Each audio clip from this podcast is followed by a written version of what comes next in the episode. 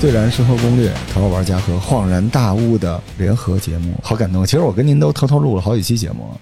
是的，罗叔，但是但是一直就没有咱们以后可以更多的做一些这种联动的东西？我特别紧张，你紧，张啥？因为都是在这你喝点茶。谢谢黄姐，虽然都是在耕读书社录，但是，呃，您的那个节目是一个那样的节目，等于把您从您那个大院子里拽出来，拽到我们这个小板凳上来了，你不是骂我吗？特别高兴，因为我们的听众特别热爱您，所以我跟他们说，我说晃姐要跟我们头号玩家真的录一期节目的时候，大家都特别激动，然后嗯。我平台比较多，每个平台都有一波听众，然后我就收集了一些问题。对，本来是想让大家给晃姐一些祝福的，后来大家说这个好不容易逮着晃姐了，给什么祝福呀？所以大家组合了一个节目祝福，她干嘛呀？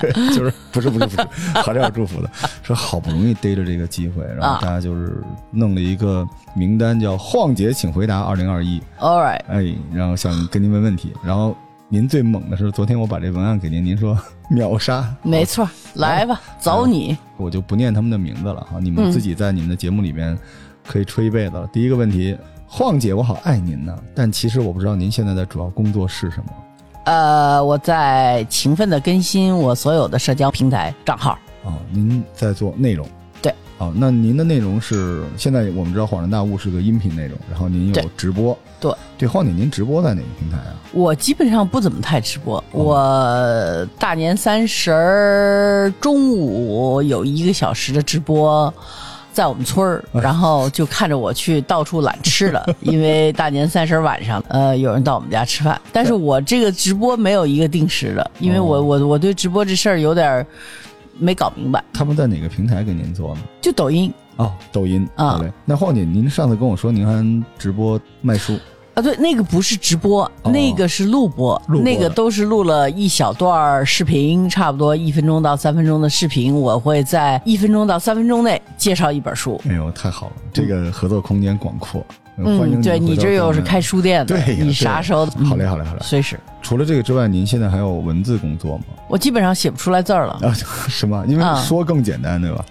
因为写了也没人看呢。怎么可能呢？那您当这些人为什么爱您呢？但是我觉得，就是说我写的那种，就是原来就是抖那种小聪明，完了之后挺葛的吧。现在比我猛的人太多了，所以我就觉得我猛不过他们，我就知败而退了。所以我觉得我 我到不了那个境界。您真的是我认识的非常罕见的几代人同样喜欢您的一个人，因为我父亲母亲也特别热爱您，我叫什么？大众。喜闻乐见、德艺双馨的人民之鞭。对，我现在开始有点找回那感觉来，但是我自己觉得我写的东西就没有原来那么犀利了。嗯，也没有原来那么好玩了。我就我怎么说呢？我都我就觉得我这人没有我二十年前好玩了。喜欢您的人正在长大，还有一波新的喜欢您的人出来了。新的小孩根本不知道我是谁。呃，不是的，很多小孩特别喜欢，因为他们喜欢看您挨板砖，喜欢看您吐槽。我的听众这样的，喜欢看我挨板砖的，你是谁啊你？你给我出来！一会儿您看问题就知道了。很多小孩问您他怎么长大，但也有一些人会问您如何如何退休绅士的变老。这时代是需要您的。好，第二个问题，晃姐，嗯您为什么要做恍然大悟？就是您为什么要做播客？您是怎么看播客这件事？因为我颜值太低了，所以我觉得我做视频很累，要不然得化妆，要不然得上什么美容镜，然后让上那个美容镜的时候吧，这技术吧，说老实话，真 TM 的跟不上人的发展。比如说你要上个美容镜的话，你的眉毛永远是在跳动的，会有这种问题，那我就得化妆，那一化妆就得要花一个钟头、半个钟头，完了之后你录一个一分钟的视频，这我觉得啊啊，Oh my God！所以我就说，还不如做音频呢。而且我喜欢音频，音频是我第一个节目。我原来是当广播员的，嗯播音员的，国际广播电台，没错。哎，您就等于又回到了您的初心哈。对我又回到十七岁了，多好！而且其实，因为我视频、音频都做，然后我觉得可能不太一样。音频有些时候它发挥的空间更大，可能是因为大家听声音，可能想象空间也比看视频的想象空间大一些。其实我不喜欢当视频里头出现的那个人，嗯，但是我喜欢写脚本。我知道我写脚本这事儿已经被踩过很多次了。你们曾经吐槽我在我的背后，我没有啊，我没有，你有，我没有，我 那么爱您。我在认识您之前，我就一直说我特别热爱您了。第三个问题啊，晃姐，您的《恍然大悟》会一直做下去吗？这个节目有什么计划？这个节目的计划就是。还真是，我是特别想做的一个计划，因为我自己是一个播客的巨大的粉，我听无数种的播客，然后我有很多现在生活的知识量是从播客里头吸收进来的，所以呢，我听播客可能跟有的。朋友们听播客不算太一样，有的朋友听听播客听音乐啊，嗯听人唱个歌啊，或者娱乐啊什么的话，对我来讲是一个在一个特别有效的环境中间吸收一些知识。我呢就特别想做同样的播客。这样的话，我们就可以在一个特别短时间内，比如说我刚做了一期播客哈，因为我在微博上呢就有无数的金融难民，还有人误认为我是什么人大代表什么之类的，就意思就是说你管管我们，不是吗？啊啊，对不起，对不起，嗯，你给我，你给我找块砖头来，我拍你。我觉得呢，我还人大代表，哦。我是大人代表，就给我发很多很多关于投资失败啊，嗯。完了希望政府去管理啊，或者是认为这是政府的责任啊等等这些问题。所以我刚给你发过来啊，罗叔，就一套节目采访了一个纽约专门做投资的，然后呢问他一下这投资到底是怎么回事，个人投资应该是什么样的，然后。我跟你说，给大家讲讲刚才这个特别 可笑的一个环节哈。我们这儿有一个特别漂亮的姑娘，啊她今天穿的是穿的穿的是汉服，很美的汉服，一直在旁边呢给我和罗叔拍照。然后罗叔呢 就非常自然的把这个自己的手机递过去，然后伸着那儿，然后汉服姑娘呢就正好背过脸了，然后罗叔那一只手就在那儿生的都已经就已经快撑不住了，直颤悠的时候，实在罗叔忍不住了，说：“哎。” 晃姐，晃姐，这然后这是小颤抖，小颤抖，小颤抖，小颤抖今天好美，他就是因为您来，他说今天要穿这个给您看了，好看，是吧？嗯，满意了吧？真的好看，还贡献了一个段子，我也搞一套去。真的可以，就过节的时候穿一穿，好看。那您的恍然大悟大概要多少期呢？会一直做？我希望能够做个两三年吧。哦，那他们肯定开心死了。第四个问题是，晃姐，你觉得下一代的播客会是什么样？下一代播客就是我这样的，您就是下一代的播客。我就是下一代播客，因为我坚信播客是人们补充自己知识的一个最好的方式。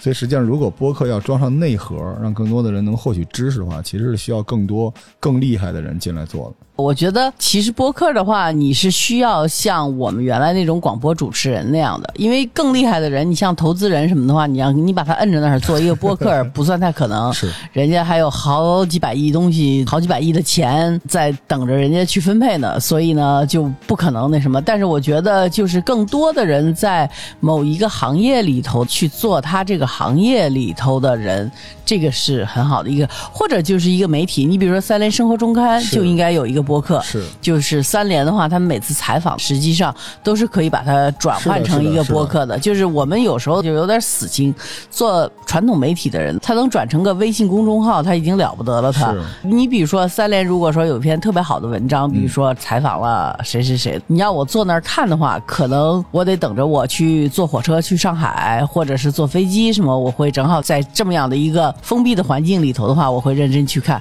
但你要是播客的话，我随时都可以看，其实新时代，尤其现在网络这么发达，随时都可以听。对，一鱼多吃嘛。你一个采访，你有图文，对吧？你还能做成 show notes，就是小的公众号，你还可以有音频，还可以有视频，切成段儿。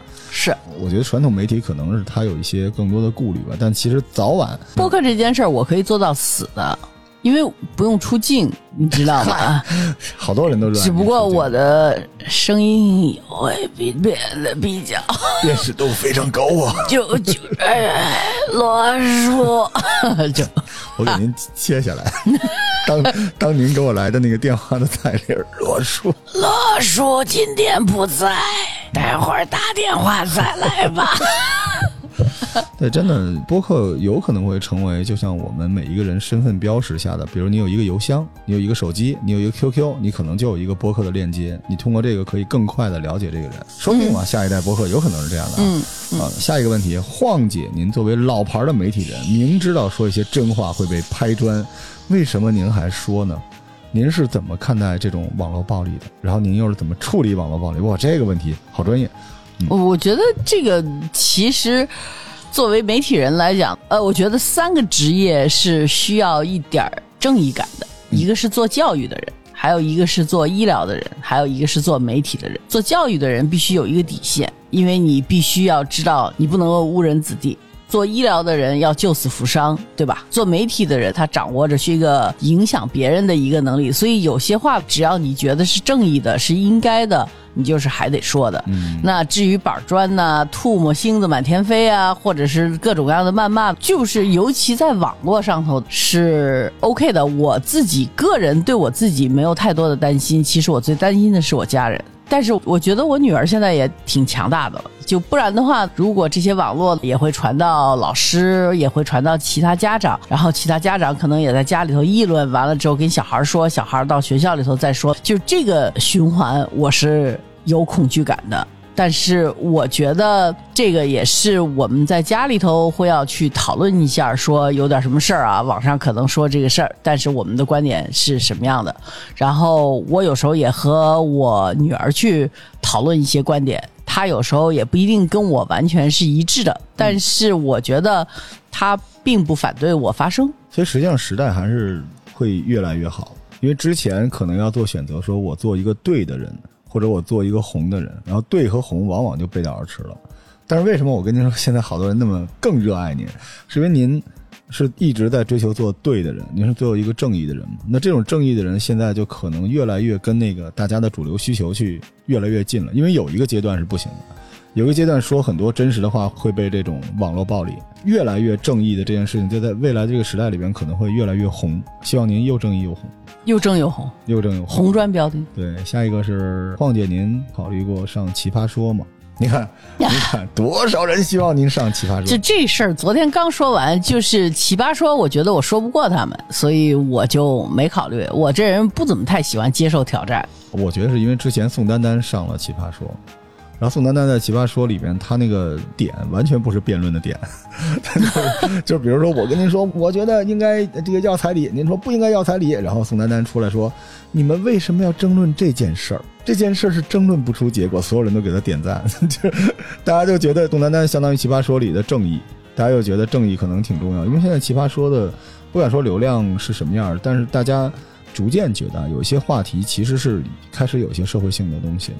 他不像原来纯粹为了吵架，嗯，现在已经有一些，所以您暂时没有上奇葩说的打算？没有。好的，下一个问题，晃姐，您还会参与参演影视剧吗？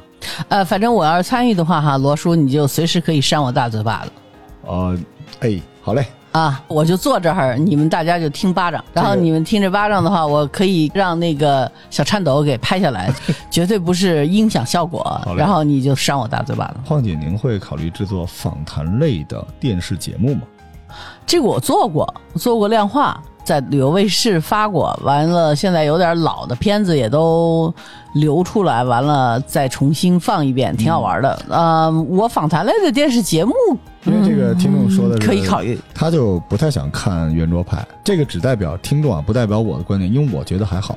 但是因为圆桌派里面有时候会有特喜欢的什么陈小青啊啊，就就这些人，徐浩峰什么的。但是他说他不喜欢看那种温吞的东西，说圆桌派说来说去就是温吞的东西。他觉得您是一个利剑。他说您如果做一个节目，就是大家来了之后，大家也不八卦，就讲一些这个正道的光啊，人间正道是沧桑这种类型的。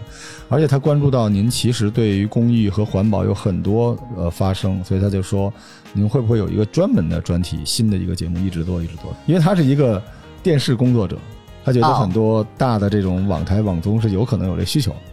那得有人叫我去啊，我哪会制作呀？这个我不反对。就视频和音频比，我永远更喜欢音频。嗯，但是如果说是电视方面这种谈话的节目，我是愿意的，因为这个谈话的节目，尤其是我自己的话，也学到好多东西。就比如说你自己要去对。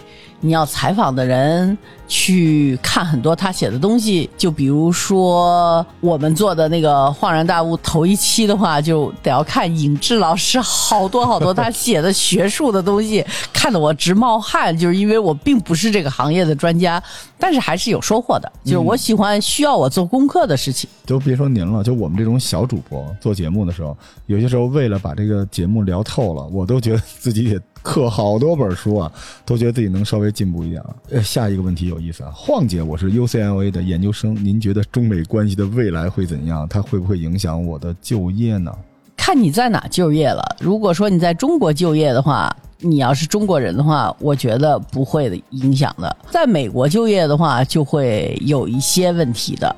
呃，因为我不知道大家有没有关注，最近大西洋协会出了一个中国战略白皮书那样的东西，反正基本上叫嚣的就还是要怎么说呢？遏制中国的。成长，大家都看了之后，和几个朋友讨论。我自己的第一个感觉就是说，想用当年跟苏联去冷战的办法，跟今天的中国冷战是根本不可能的一件事，他实现不了。而且他自己在那个他的那个白皮书里头也自己说到了一点，他就说要跟中国就是在技术上头肯定会有竞争，特别是 AI 方面。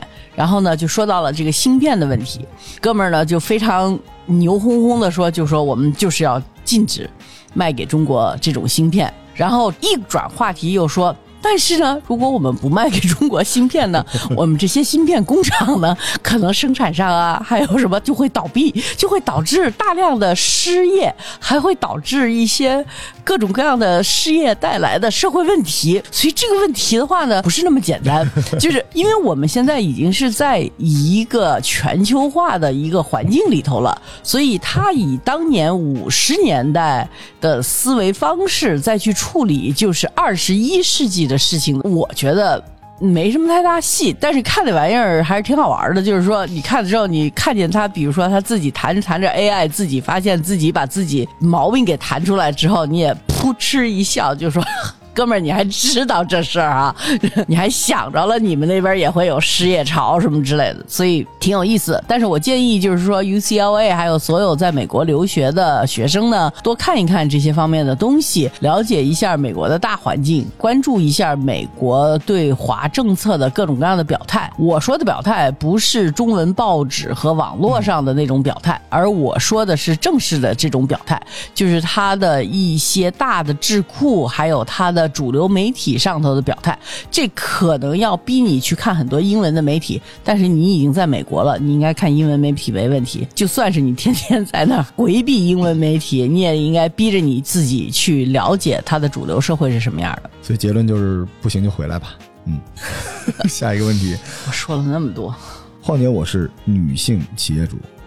我是一个女老板，请问您怎么看待大龄已婚未育女性的就职风险问题？我该怎么处理这个问题？所有的老板都有点会去歧视要结婚要生孩子的女生。我觉得，你不管是一个男老板还是女老板，你都应该凭着你的需求去做这个。老板的本事不是在于鸡贼。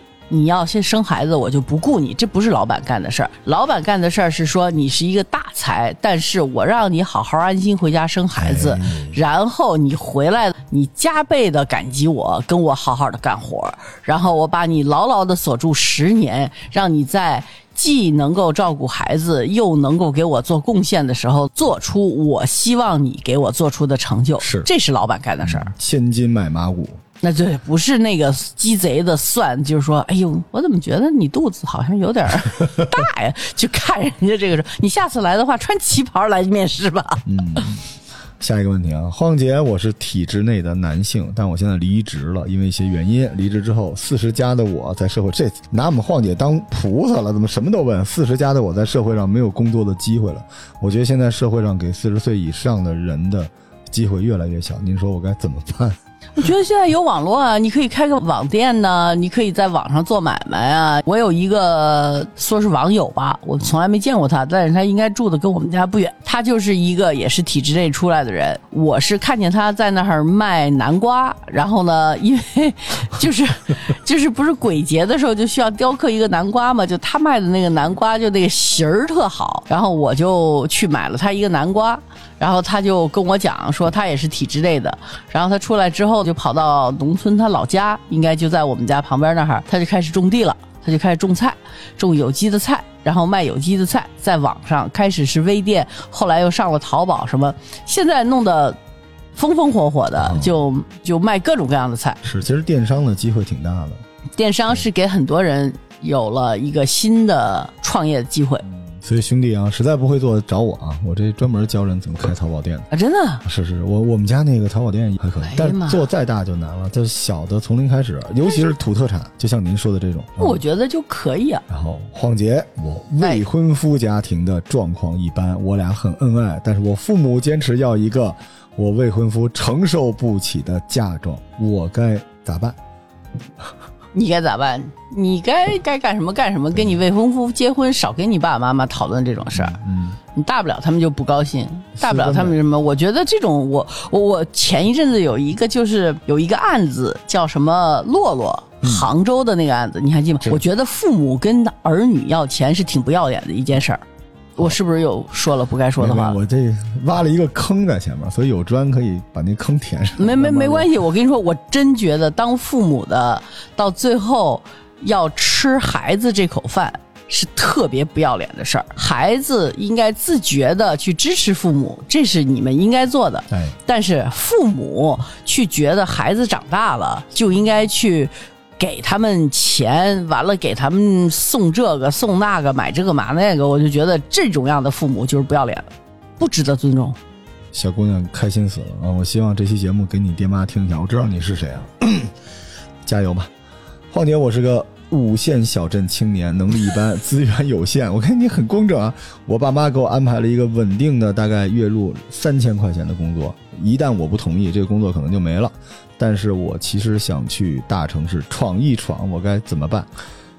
你问这问题，你已经做了决定了，走吧，来北京还是去上海？我觉得他们应该付费问问题，下回我给您弄一签儿，有人问问题竹签的。哎，您看了，这就是您在很多人心目中，这不是说人大代表啊，但是您在很多人心目中就是能回答这些问题，这就是他们对您的需要，也是您对他们最大的价值。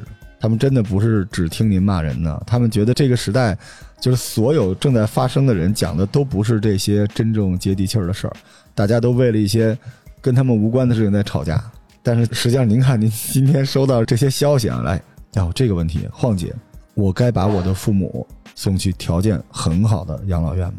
他们挺想去的，但是我怕他们实际上是不想给我们添负担。其实我们是能照顾好父母的，但是我父母最近一直在跟我们闹这件事情，所以我心里有点纠结。呃这事儿还是好几层哈，我得嗯剥剥这个洋葱。第一呢，就是说你父母呢要求把他们送到养老院，嗯但是你觉得呢，其实他们是不想去。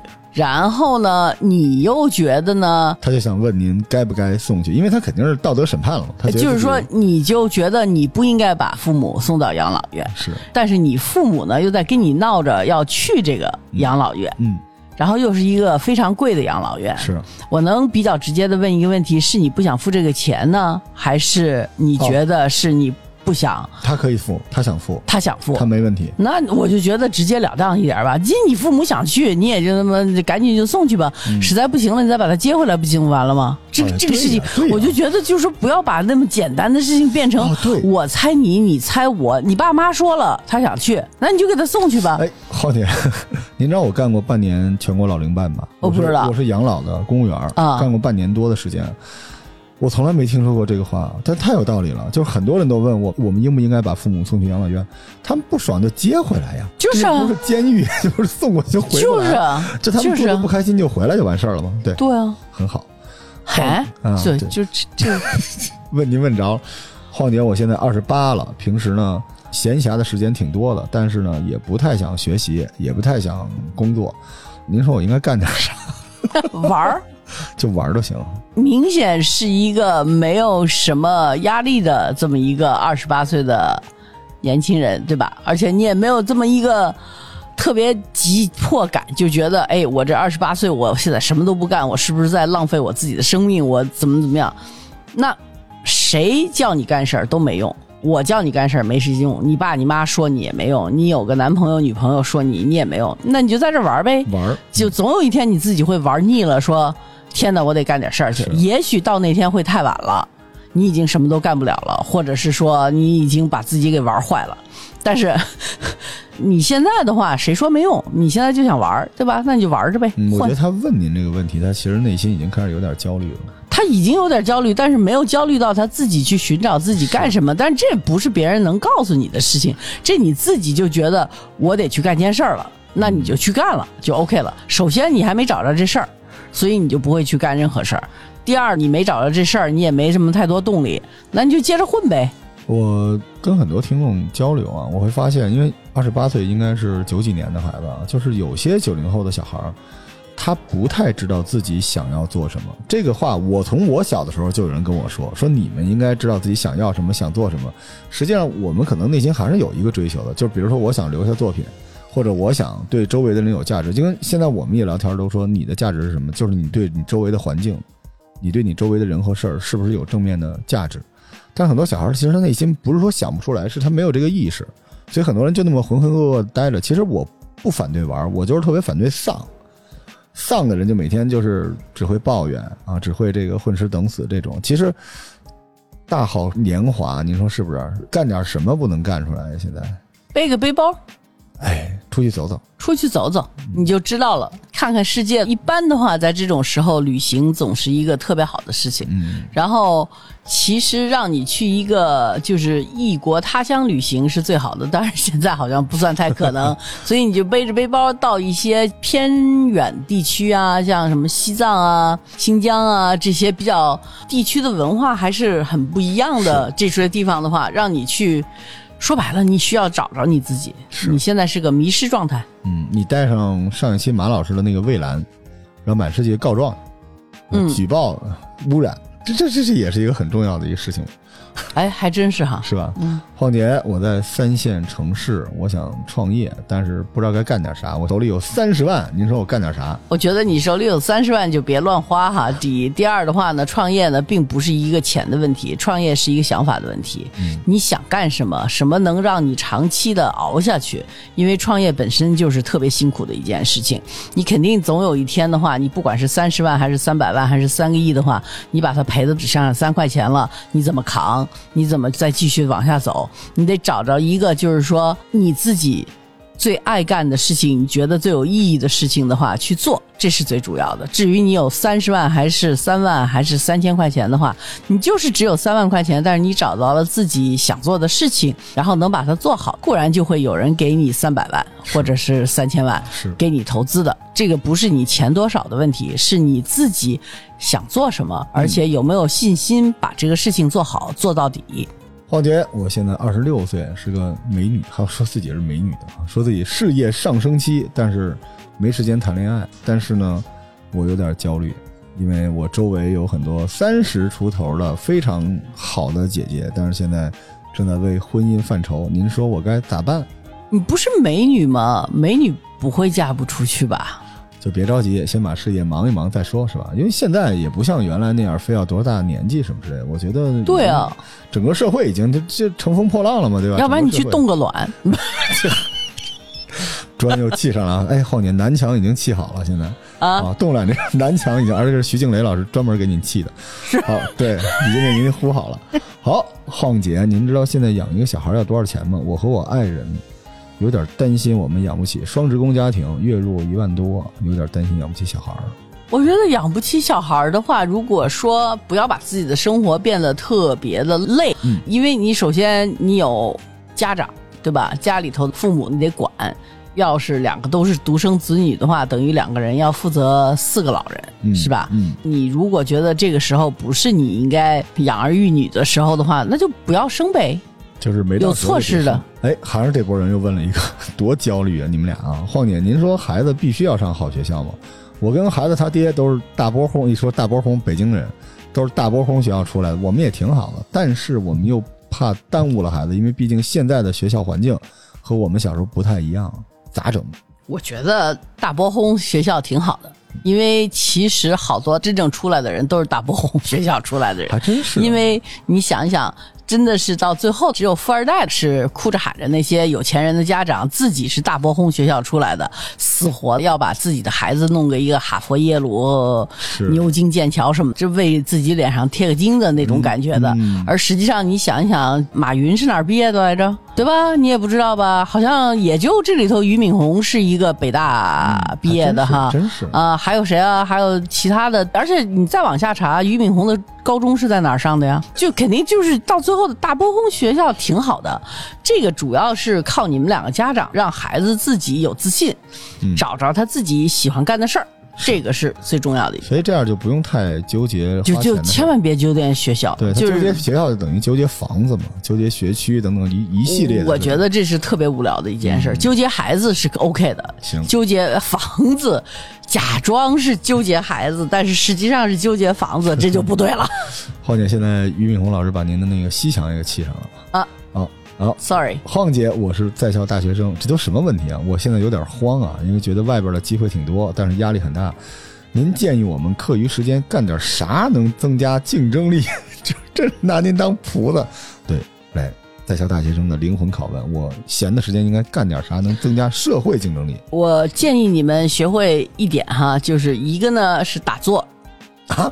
就是要静；第二个呢学会睡觉，就是你该睡觉的时候，你能够让你的脑子静下来睡觉，这是一个巨大的力量。因为你到时候出去打拼的时候，你是最缺的就是觉，你不缺别的。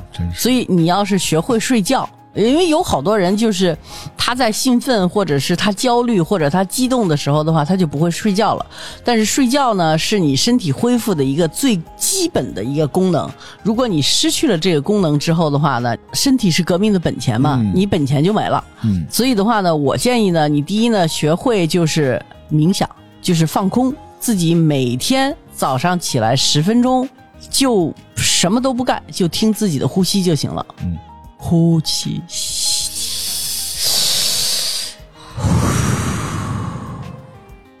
对于很多人来说，您这俩建议是一件事儿啊，冥想和睡觉。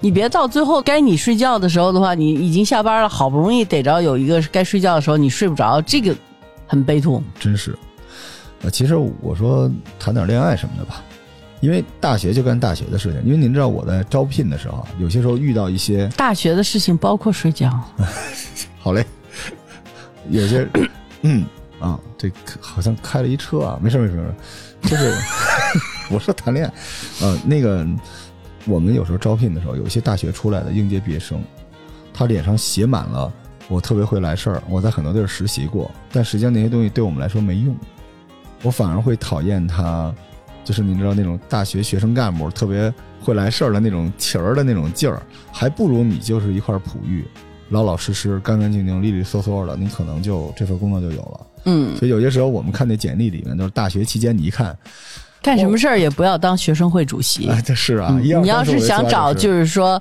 像我和罗叔这种样的人 跟你一块儿当同事的话，就千万不要去争取当个学生会主席因为我们一看学生会主席，我们就转头就走了也千万不要，因为我跟你说个故事啊，就一哥们儿，他我有一个朋友要介绍给他，哈佛商学院毕业的。其实我在我那节目里头已经说过一遍，但是我再给你说一遍，就是说，然后我那哥们儿呢是哥大毕业的，然后呢我说你雇他吧，因为他真的现在他是哈佛商学院毕业的。他说：“哎呀，哈佛商学院毕业坚决不可以要。”我说：“为什么？”他说：“哈佛只培养领袖，他当不了领袖，他其他的什么都不会干。太有道理了。所以呢，我这儿我是老板，我就是领袖，我要个哈佛毕业生干嘛？是，真是，他告我干什么吗？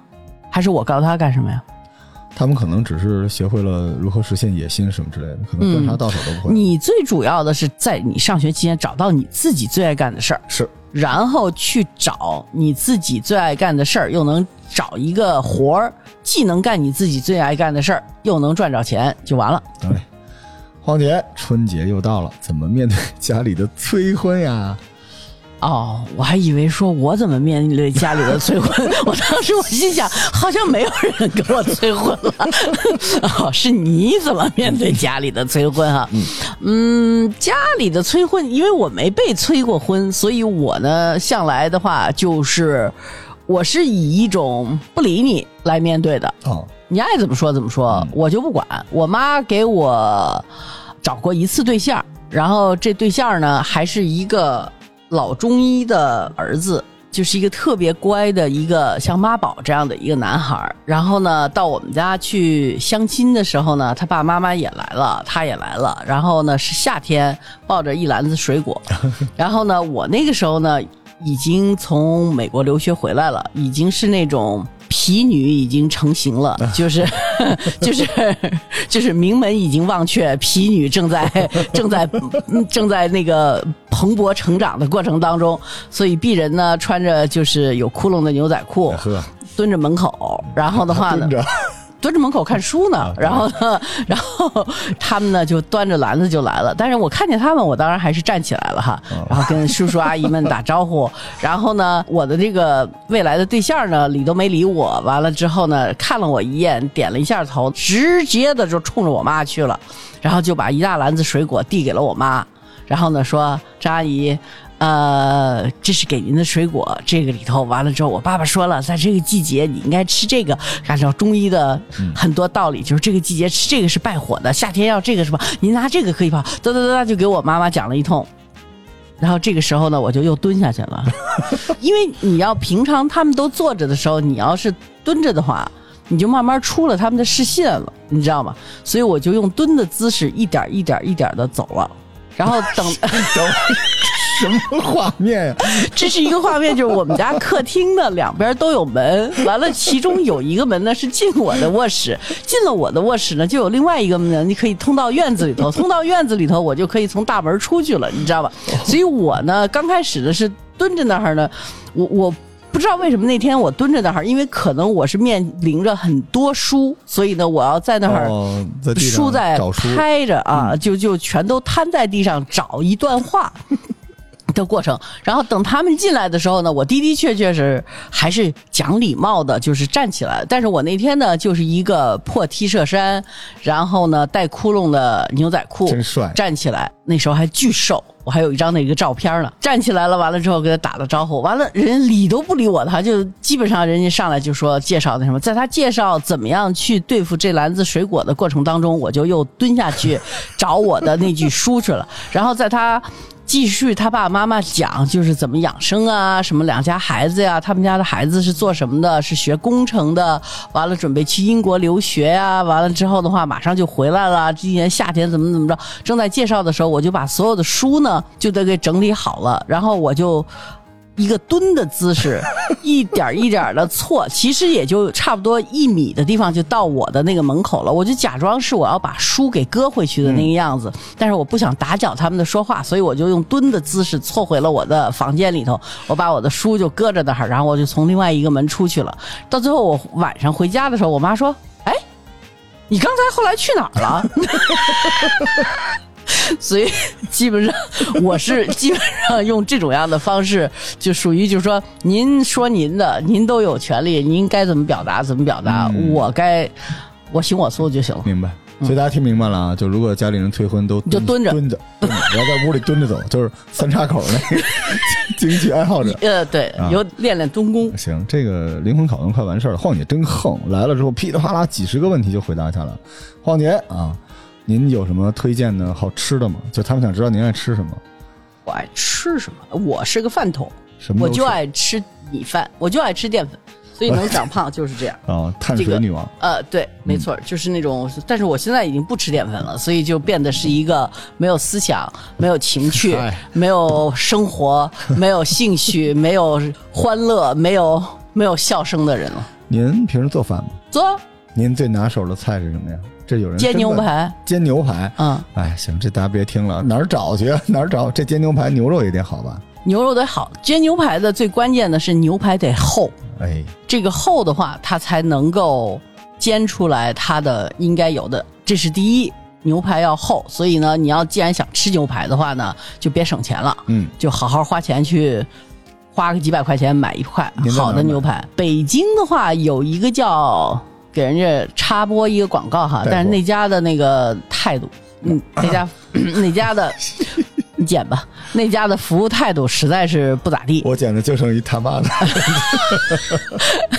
就是他们家是一个德国人做的一个一个肉店，然后呢，他那儿切牛排呢，因为牛排是洋人吃的东西，所以洋人吃的东西的话呢，就是他有一套他的规矩，所以他就是牛排，你要他切什么肉眼啊、西冷啊什么的，这个是这个第一呢，就是说你要去他那儿买牛排呢，他会切的比较厚，他不会像国内超市里头有时候给你切的倍腿似的儿 薄如就 就好像那片出来的一块牛排似的，牛排必须是切出来一块。跟毛玻璃似的。对它怎么着它也得有一个就是大拇指的那个第一个一节儿那么厚，哦，那是最好。两两公分了，差不多。啊，得有那么厚的话，那是好的。然后呢，你牛排出来之后的话，你解冻完了之后，一定要用各种各样的方式，纸啊、厨房纸什么的，给它拍干。嗯，就是你不能够是它是湿了乎乎的，你就开始把里边是水嗯，你必须要让它在那儿放上盐，放上胡椒，两边的拍干。它干了之后，你再煎它，一边儿最多煎三分钟就 OK。咱们这是一什么节目啊？突然就做上饭了。晃姐，您那个带牛排那节目还做着呢吗？您不是有一次我有次直播带牛排，不是带傻了吗？就被拍板砖给拍没了吗？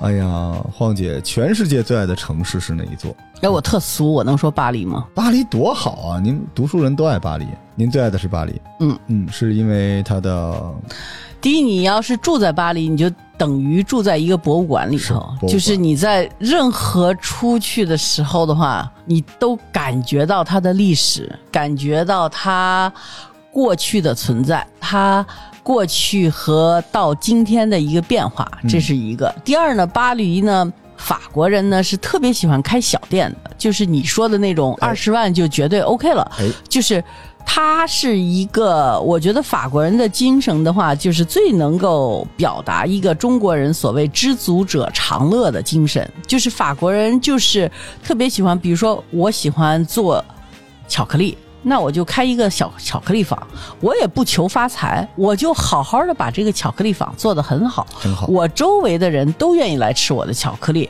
而且我也能用这个巧克力去养我自己一家，我就 OK 了。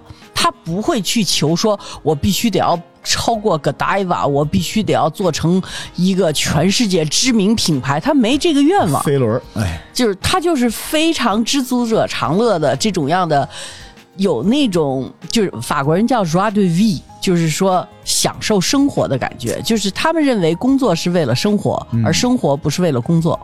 所以我觉得他这个价值观念和生活的观念是我特别白印的，就是说我特别觉得跟我的生活方式是符合的，就是所以我就特别喜欢。你说巴黎，你住在一个博物馆里，然后你在随时走路的时候，会有一股就是他们烤那个 面包的香香味味儿儿就会哎扑鼻而来，然后你就会有一种幸福感，这种幸福感是莫名其妙的，你就会觉得哇，我在一个美丽的城市里头，然后我又闻到这种美丽的味道。当然，就是说起来的话，巴黎也没那么美哈，你要就看你什么区了。是主要看就巴黎是最中心的那个区里头的话，你是可以去的，但是没有人拦着你，没有人说你不能去这个最中心的区，你可能住不起。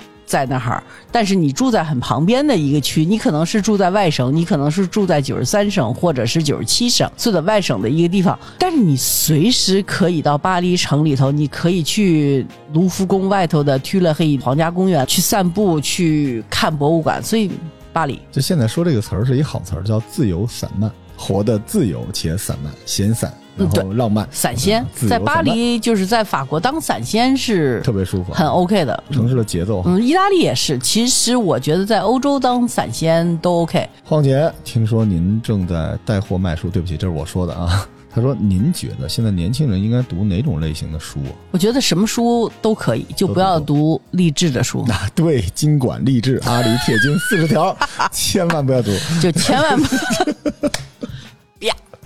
呀，太爱您了。况且，您有最爱的一本书吗？就如果让您推荐给朋友的话，Love in the Time of Cholera，霍乱时期的爱情啊，啊，加西亚马尔克斯，太好了，那本书大家去买吧。啊，我们书店里面有，不是在找找晃姐买耕读书屋里头有，我那书店里头还真没这本书。啊，真的吗？嗯，霍乱时期的爱情对我们今天的人特别有意义，因为我觉得，如果说我们不相信爱情，我们就可以放弃生活了。与其加缪的《鼠疫》，还是看这本《霍乱时期的爱情》，因为这里爱情边有希望。晃姐，如果让您重新选，您会选择哪个职业再做一次？就是您还想、啊？我想当一个音乐家。做音乐，嗯，所以您音乐的朋友也挺多的。我挺羡慕他们的，因为我觉得他们的自娱自乐的能力特别强。就是你要是一个音乐家吧，你把一帮音乐人放在一起，像我们村儿的音乐人呢放在一起的话，他们就可以做那个中文翻成芥末。其实就是 jamming，就是等于啊、就是他们可以在一块儿做 jam，不是做火酱哈，是做那个，就一个人拿着一个琴，嘣嘣嘣，不一个，就他们就非常即兴的这种音乐，然后自己就特别的欢快。所以我觉得会音乐的人是懂得愉快的，也懂得生活的。所以我是很羡慕会做音乐的人。我们之前在淘宝玩家群里面，我们准备组一乐队，就是你只要会乐器，大家就能一块儿做个乐队，在书店里演出。然后我们努力了三年之后，我们有四百多人都学会了三角铁。我们可能是一要饭的队伍，就是叮当叮当。其实学音乐这门槛还是挺高的。是是挺高的，他需要练习，他需要各种各样的这，所以我是很羡慕就是学音乐的人。还有一个我想做的就是一个舞者，我因为对吧？呃不不不不不，就是跳舞的，哦跳舞。呃，就是 舞者那那也行哈，就是舞者，因为我前两天刚去了，那刚去拜访了一下我两个朋友，一个叫陶冶和段妮，他们做了一个舞蹈团叫陶氏身体剧场，然后我去到他们那儿看他们排练，完了跟他们聊天儿。我觉得他们对身体的理解，还有他们整个的人的太自由了，你知道吗？他不用任何东西。去找到自由，就是我们所有人都觉得啊，你这管我这个不好什么的。我觉得一个舞者永远是自由的，就因为他对他自己身体的控制已经到了那种地步，他真的不需要你外头再去说他什么任何东西。所以我就觉得，舞者也可以，音乐家也可以。我要再活一遍的话，这两个是我的选择。听明白了，就是女团嘛，唱跳音乐。就是当网红嘛，就是我就想当那个姚安娜当的事儿。嗯，好嘞。刚才有一问题我都没好意思问，有人建议您去上《乘风破浪的姐姐》呢，乘风破浪的姐姐是什么呀？是现在特别火的一个选秀，然后啊，有没有乘风破浪大妈什么的更适合我一点？那英就在那里边，哦，那姐姐，那是姐姐。当姐姐嘛，这就就这样我我不知道那是什么东西。晃姐，您还有什么非要实现的目标吗？非要的没有，要实现的有一个呢，我想把这播客做好，嗯，这个是一个我的小目标，还没还没还还还还没。然后第二的话呢，我一直想做，我不知道我这辈子做了做不了，因为我不是一个做学问的人，所以我没有那么大学问，我可能完不成这个理想。就是一九三五年，林语堂先生写了一本儿英文的书，叫《五国五民》。实际上这本书已经翻译成中文了，但是它的原著是用英文写的，叫《My Country, My People》。然后一九三五年，这是。第一次一个中国人写的关于中国的书在美国畅销，并且成为了当时美国人研究中国的一个圣典、圣经般的这么样的一本教科书。那么你要再看一看三五年美国对当时国民党政府的政策的话，对中国的支持的话，很多方面来源于他通过林语堂先生这尊这本书的话，对中国文化、中国国情的这种了解。我一直觉得，自三五年以来就没有一个中国人。在用英文写过这么一本书，很可惜的是，我们能够用英语写书的人出去写的。都是像忆苦思甜一样的书，就是就已经到了今天了。最近有一本书叫《走出戈壁滩》还是什么的，反正就是这个人已经是是赚了大钱的，他是一个投行家，所以。而且做的是中国的买卖，所以你已经利用你对中国的知识赚了大钱了。你再出去，再把中国所有的这些事情再再破败破败的事情，但是我呢又觉得呢，因为美国的出版业的话，基本上是非常是左派的，就是美国的所谓就是那种。要讲究什么就白左的那种。我妈妈自己曾经写过一个她自己的英文的自传，然后当时呢是给了企鹅出版社，然后企鹅出版社呢就跟她说：“你这个里头写的不行，你这里头第一，你没有讲太多内幕的故事，嘿，而且你不够。我妈妈说，我讲的是我的自传，那我不知道的东西我不能去编，对吧？你们外国人可能觉得在中国发生了什么事情，但这件事情如果没有发生的话，你总不能编着一个逼着一个中国的作者去写这件事情。然后他呢，为了做一些就是调查的话呢，曾经到哈佛大学当过半年的访问学者。我妈都快疯了，在那哈佛大学。然后自从那以后，我妈再也不后悔，就是我没考上哈佛大学了。她说她在楼道里头，那个东亚系的楼道里头，所有的人看见她就说啊，Madam 张，有时间我们谈谈毛。Madam 张，有时间咱们喝个茶，我要跟你谈谈毛。他说我去当学者，并不是去，我本来以为会有别的交流，实际上他就是因为他在外交部当过翻译，所以呢。外国学者就觉得你就是我的一个金矿，就等于他就成了一个矿，然后所有的都是一帮子白人老头在那儿挖这个矿，所以他半年他就过得特别不舒服，他觉得所有人都在谈说，你跟我回忆一下吧，你当时当翻译的时候什么意思？后来他本来是应该在那儿当半年，后来三个月吧他就回来了。他说这个感觉太不好了，就是说，他说我没有觉得大家是想跟我交流，我的观点不重要，他们就想从我嘴里头捞出来一点儿。一点什么信息呀，或者是怎么样的话，然后他们就可以写到他们的书里头去。我就是他们的资料库，所以我妈妈后来就回来了。所以我觉得中国现在缺的是一个中国人写的，把中国解释给外国人和西方世界的这么样的一本书。我很想写这本书，但是我不知道我能不能写。期待。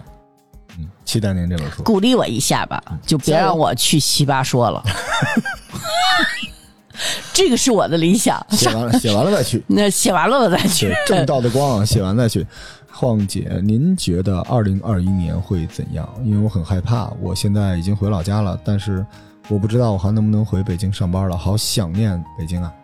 你肯定能回北京上班，这个因为我。跟你说哈，就是一九零九年吧，西班牙流感那个是一个三年期，而且那个时候的科技是很落后、很落后的，真的就是除了等死，没有什么太多其他的手法。